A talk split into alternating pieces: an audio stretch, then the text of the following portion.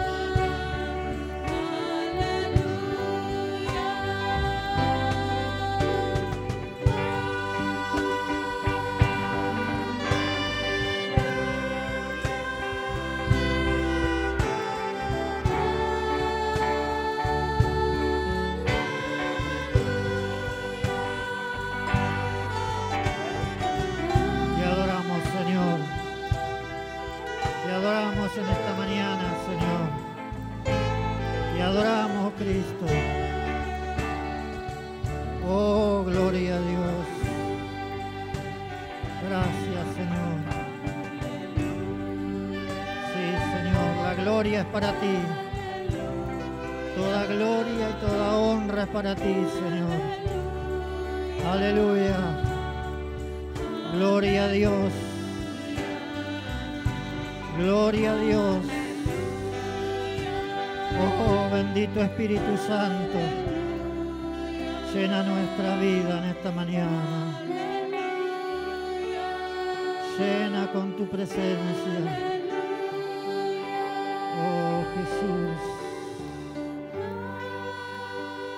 Gracias Señor.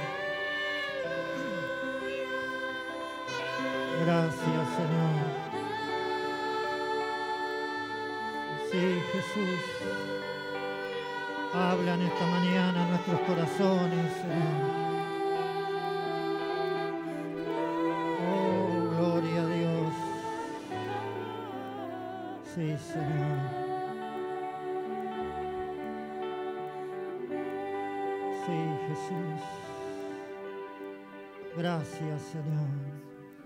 Gracias, Jesús. ¿Cómo no te vamos a adorar en esta mañana, Señor? ¿Cómo no te vamos a adorar si hay una sangre que viva y eficaz hasta el día de hoy? Esa sangre que tú derramaste en la cruz del Calvario, Señor. Esa sangre que nos limpia de todo pecado, Señor. Que nos abre el cielo para que podamos entrar en esta mañana, Señor. Gracias, Jesús. Gracias, Cristo. Bendice la vida de nuestro hermano que ha de estar compartiendo tu palabra en esta mañana, Señor. Que tu auxilio divino de lo alto los cielos, Señor. Oh, sí, Señor. Gracias, Señor. Gracias, Jesús. Gracias, Cristo. Amén. Tomen asiento, hermanos. Nuestro hermano Daniel, entonces, en esta mañana, ha de estar compartiendo su palabra. Amén, Jesús. Amén, Jesús. Gloria a Dios.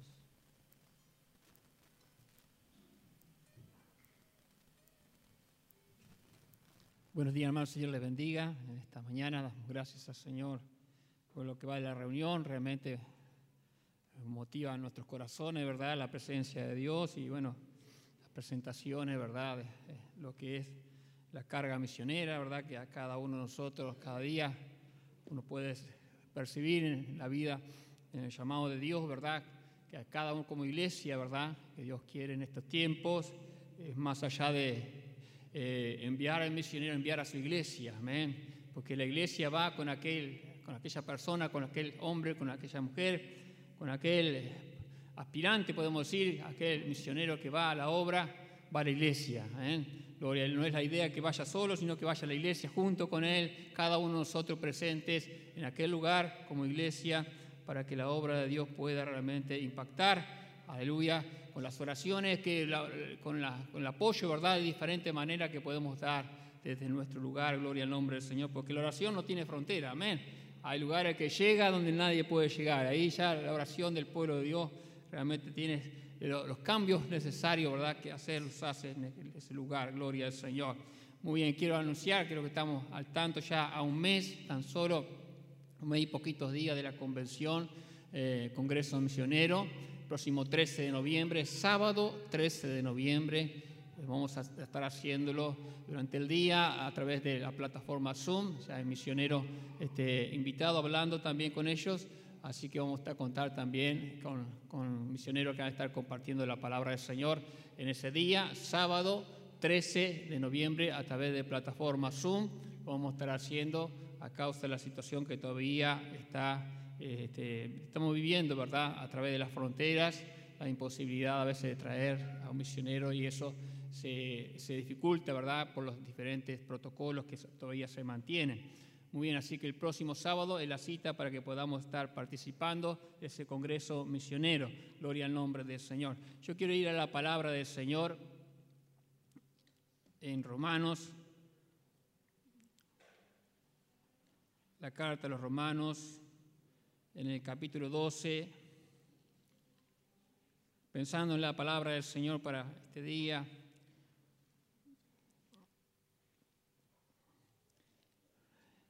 Y uno se limita a lo que Dios dice, ¿verdad? Lo que Dios habla, lo que Dios muestra eh, para compartir. Y eso es lo que importa, ¿verdad? Eh, lo que dice Romanos capítulo 12, vamos a estar mirando.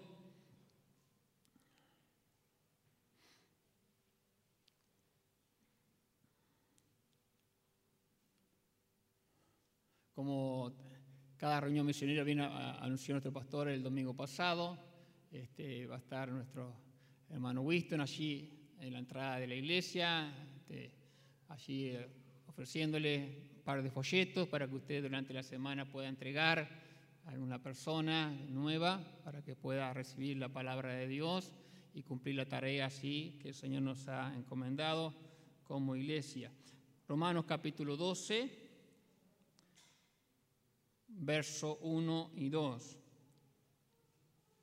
Así que hermanos, os ruego por las misericordias de Dios que presentéis vuestros cuerpos en sacrificio vivo, santo, agradable a Dios, que es vuestro culto racional. No os conforméis a este siglo, sino transformaos por medio de la renovación de vuestro entendimiento, para que comprobéis cuál sea la buena voluntad de Dios, agradable y perfecta. Amén. Gloria al Señor.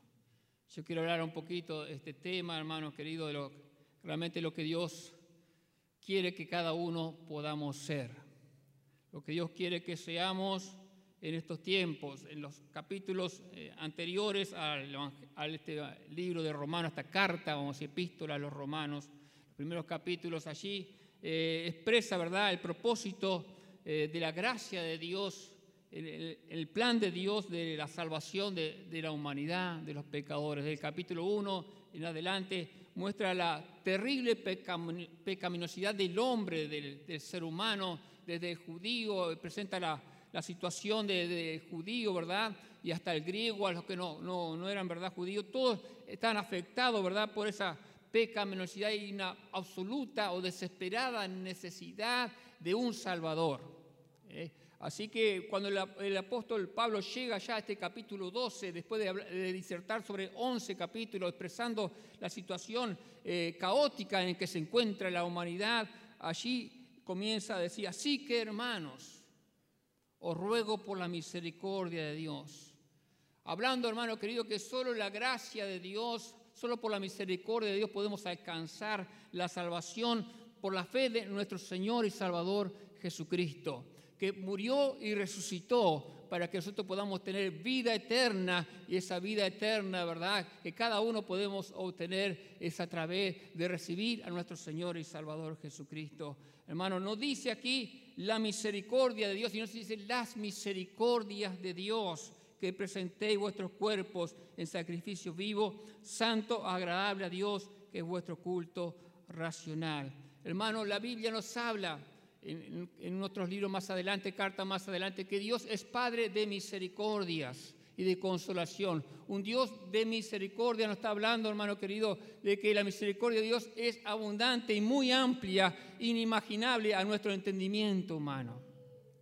Hermano querido, cuando uno mira los pasajes otras historias de la palabra de Dios, cuando ejemplo, hermano, que donde ve la misericordia de Dios abundante manifestándose, hermano, uno se queda asombrado, sorprendido, cómo es la misericordia de nuestro Dios. Uno de los reyes de la línea davídica, que uno de los, podemos decir, uno de los más malvados que existieron en el, reino de Israel, el reino de Judá, el pueblo de Israel, fue Manasés.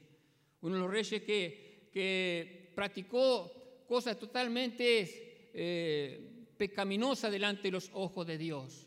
Este rey adoró, hizo los huestes del cielo, practicó brujería, hizo tremendas cosas, dice que al punto que dice que llenó a toda Jerusalén de sangre inocente. Aún dice, se cree según la tradición que mató al profeta Isaías dice que lo cortó en dos pedazos al profeta Isaías. A sus propios hijos se los quemó al fuego, sacrificándolos a los dioses falsos. Pero dice la palabra de Dios en Segunda de Crónicas, capítulo 33, que hemos estado mirando un poco lo que estos jueves las enseñanzas en cuanto a los reyes. Segunda de Crónicas, Crónica, capítulo 33, el verso, verso, verso número 11, 33, 11, dice, por lo cual Jehová trajo contra ellos, hablando de Manasés, los generales del ejército del rey, de los asirios, los cuales aprisionaron con grillos a Manasés y atado con cadenas, los llevaron a Babilonia. Mas luego que fue puesto en angustias, oró a Jehová su Dios, humillado grandemente en la presencia del Dios de sus padres. Y habiendo orado a él, fue atendido, pues Dios oyó su oración y lo restauró a Jerusalén, a su reino. Entonces reconoció Manasés que Jehová era Dios. Y después habla de todas las restauraciones, desde el altar, de, de cómo preparó la casa de Dios, todo lo que después de esa oración, hermano, una situación, hermano querido, que totalmente, que uno podría decir, era imperdonable. Humanamente quizás nosotros no lo perdonaríamos, todas las atrocidades que hizo, sin embargo, dice, cuando eh, se encontró en angustia, dice, dice que se humilló grandemente en la presencia de Dios y Dios lo perdonó. ¿Por qué Dios lo perdonó? Porque Dios es Padre de misericordias. Un Dios de gran misericordia es nuestro Dios. Rockefeller era un joven, 23 años, llegó a ser millonario. John Rockefeller, quizás lo conocemos. A los 23 años ya era millonario. A los 50 años eran multimillonarios. Dice que a los tres años él enfermó de tal manera, hermano querido, que, su enfermedad perdió obviamente el, cabello y era tal la, la agonía que tenía que lo único que podía ingerir de alimento era galleta y leche, nada más. Podía comprarse cualquier cosa en el mundo que quisiera, pero solo podía ingerir esos dos alimentos. Y ya casi en el lecho de su muerte, cuando en medio de la angustia, en medio del dolor, llamó a todos sus contadores, abogados, gerentes, y, dijo, yo quiero que mis activos vayan siendo destinados hacia la investigación, hacia el trabajo misionero, hacia la medicina. Y luego de eso dice que gracias a eso, bueno, se encontró la cura para la penicilina, para la malaria, para la tuberculosis, para la disteria. Pero gracias a eso dice que eh, su situación eh, de enfermedad comenzó a mejorar, sorprendido por la alegría que comenzó a sentir de haber generado esa, esa ayuda, de tal manera que la química de su cuerpo, dice los médicos, como que cambió y tremendamente comenzó a mejorarse y experimentó la misericordia de Dios. Y se vivió hasta los 98 años. ¿Por qué, hermano querido? Porque la misericordia de Dios es grande, es amplia. La Biblia dice aquí, dice, en vista de la misericordia de Dios, os ruego, dice el apóstol Pablo, que presentéis vuestros cuerpos en sacrificio vivo, santo, agradable a Dios, que es vuestro culto racional. Aquí nos habla, hermano querido, que Dios no es misericordioso solo una vez sino que repetidamente, continuamente, Dios es un Dios de misericordia sobre nuestras vidas. Y hermano querido, qué importante que nosotros podamos rendirnos, como dice la palabra de Dios. Rendirlo en sacrificio, no en parte, sino un compromiso, como recién hoy escuchamos, un compromiso completo. Todos podemos, hermanos, ser lo que Dios quiere que seamos, siendo un sacrificio diario para Dios. Aquí dice vuestro culto racional. Cada día podemos entregarnos para, para cumplir lo que Dios espera que seamos en el altar. Cada día debemos rendir allí nuestro sacrificio. Cada mañana decir, hoy rindo, me entrego, para que tú puedas hacer lo que tú quieres. Está hablando, hermano querido, de una permanente, continuamente sacrificio que debemos dar a nuestro Dios.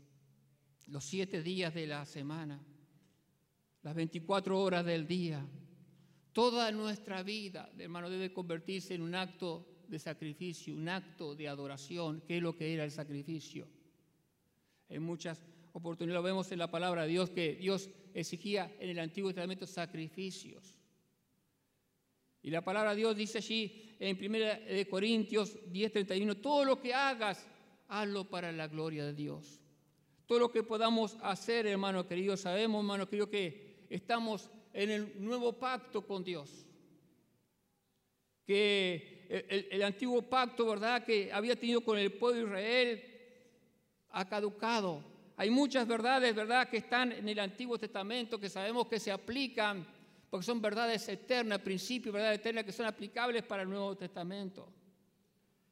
Como en el caso cuando Dios habló al pueblo de Israel, en el capítulo 28 de Deuteronomio, que habla de las bendiciones de, cumplir el pacto de Dios. Y Dios dice, si ustedes obedecieren y guardaren mi mandamiento, dice, Ustedes saldrán contra sus enemigos por un camino, pero ellos, ellos huirán por siete caminos diferentes.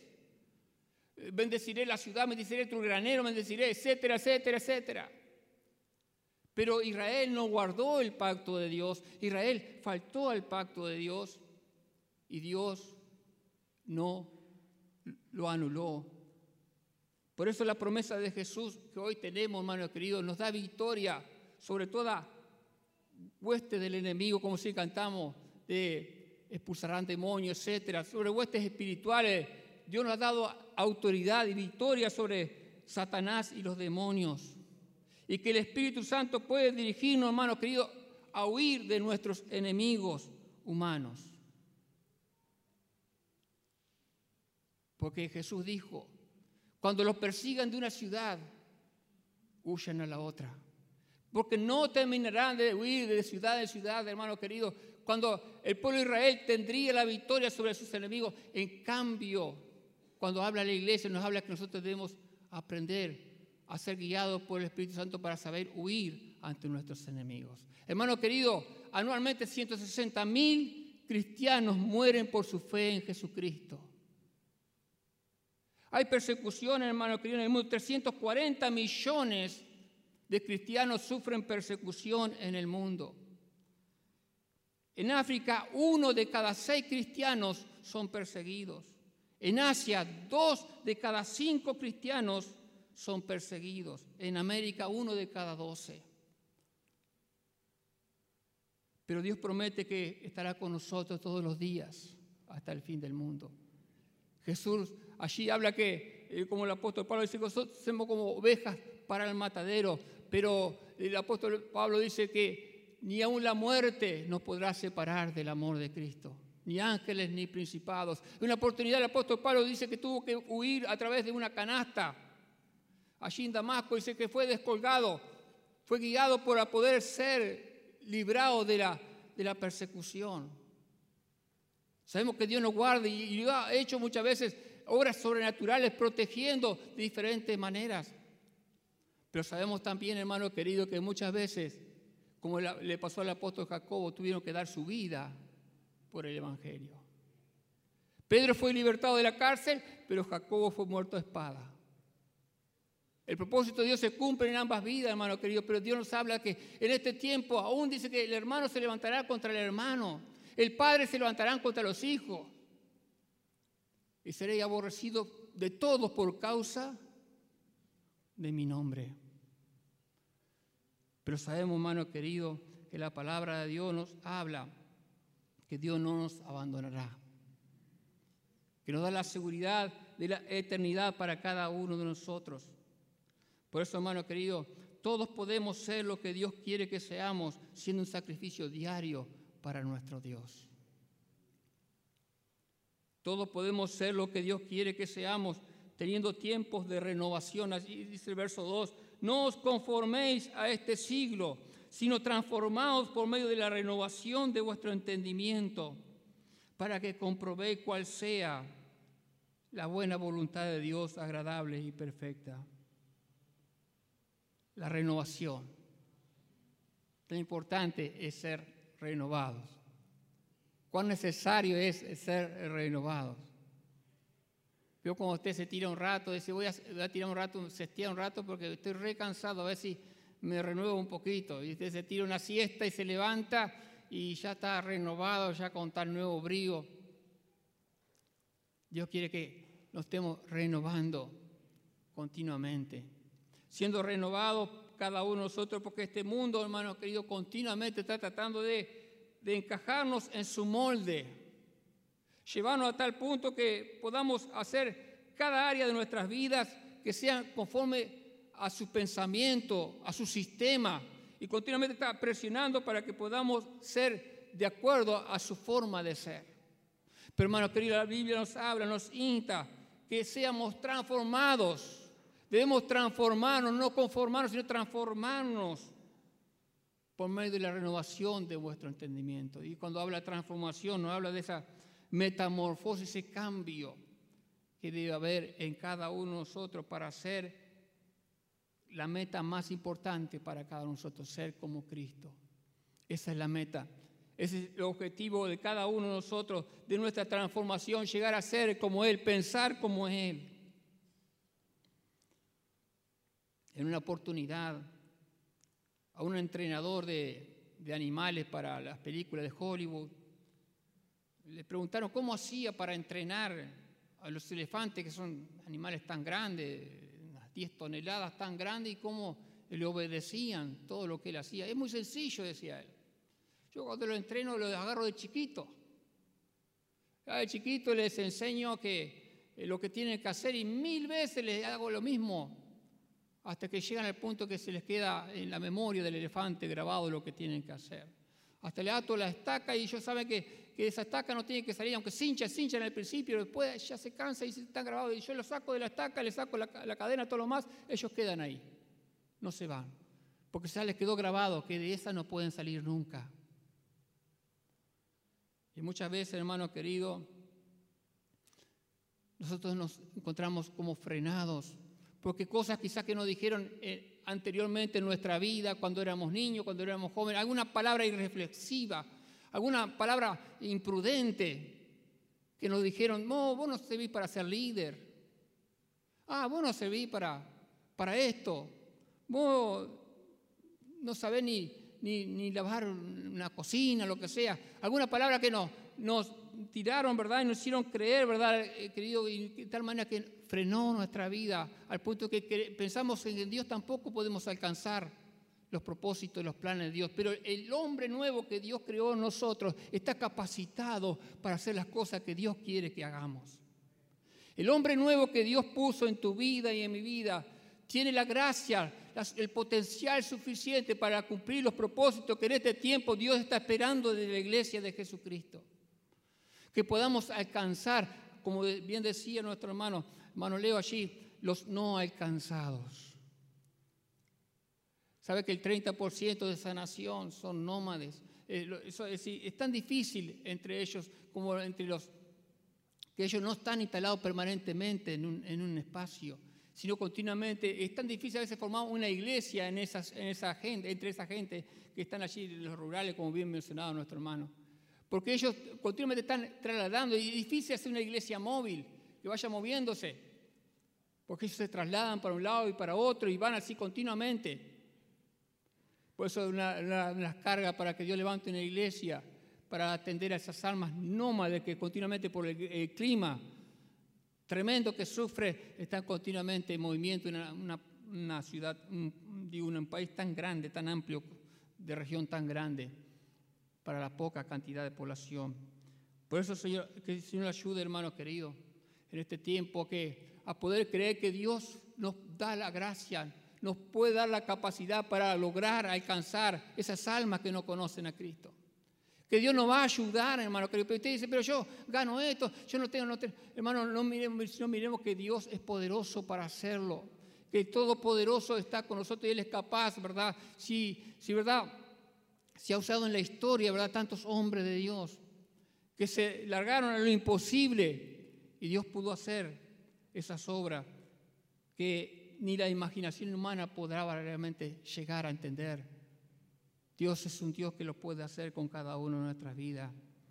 Por eso podamos decir, Señor, ayúdame a ser un multiplicador de este Evangelio, de esta palabra de Dios, de poder que, da vida y que usará realmente cada uno de, de sus hijos para que realmente otros puedan escuchar el Evangelio. Hermanos queridos, todos podemos seguir dejándonos motivar por la misericordia de Dios, como dice el apóstol Pablo. Dice, por las misericordias de Dios les ruego. Y yo creo que cada uno de nosotros, los que hemos conocido a Cristo, hemos experimentado lo que es la misericordia de Dios. Que Dios ha sido misericordioso con cada uno de nuestras vidas. Y eso realmente nos motiva, mirando la misericordia que Dios ha tenido conmigo, puedo yo dar misericordia para otros también. Puedo realmente llevar a otros que realmente todavía no han tenido la oportunidad de escuchar por completo el Evangelio. Pero sabemos que Dios no nos abandonará, que Dios irá con nosotros, hermanos, que Dios nos ayudará a ser esos multiplicadores para que otros puedan conocer el Evangelio. El Evangelio que dio a nosotros realmente esa luz, esa esperanza, esa salvación que Dios quiere que cada uno podamos experimentar si tú todavía hoy no lo has experimentado.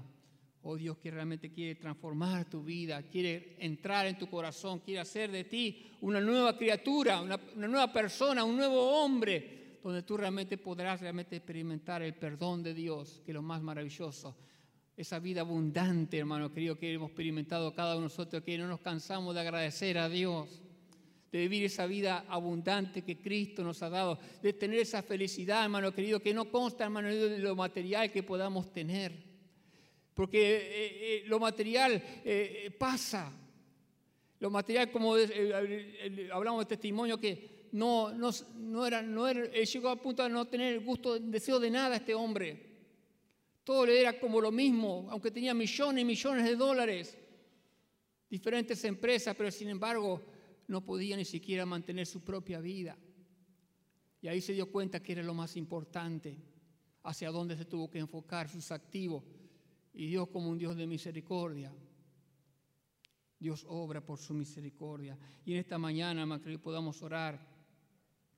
Luego de que de poder ver en la palabra de Dios que Dios nos motiva a través de su misericordia poder presentarnos delante de Dios como un sacrificio vivo, un sacrificio santo, un sacrificio agradable a Dios, que es nuestro culto racional en un mundo que no está satisfecho, en un mundo que está, ¿verdad?, desesperado, que no encuentra realmente eh, solucionar su situación.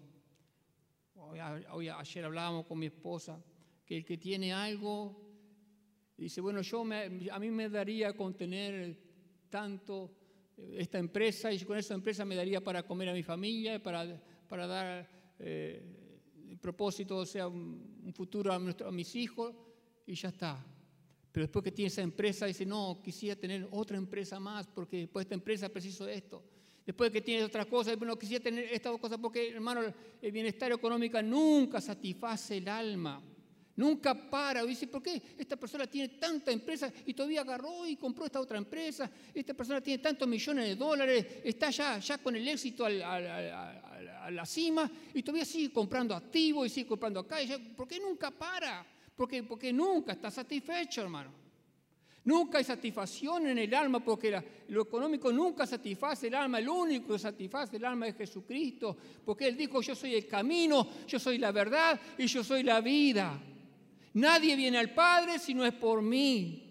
Yo soy la resurrección y la vida. El que cree en mí, aunque esté muerto, vivirá. Por eso, hermano querido, es la razón de vida en nuestro Señor Jesucristo, que el único que puede satisfacer el vacío que hay en tu interior.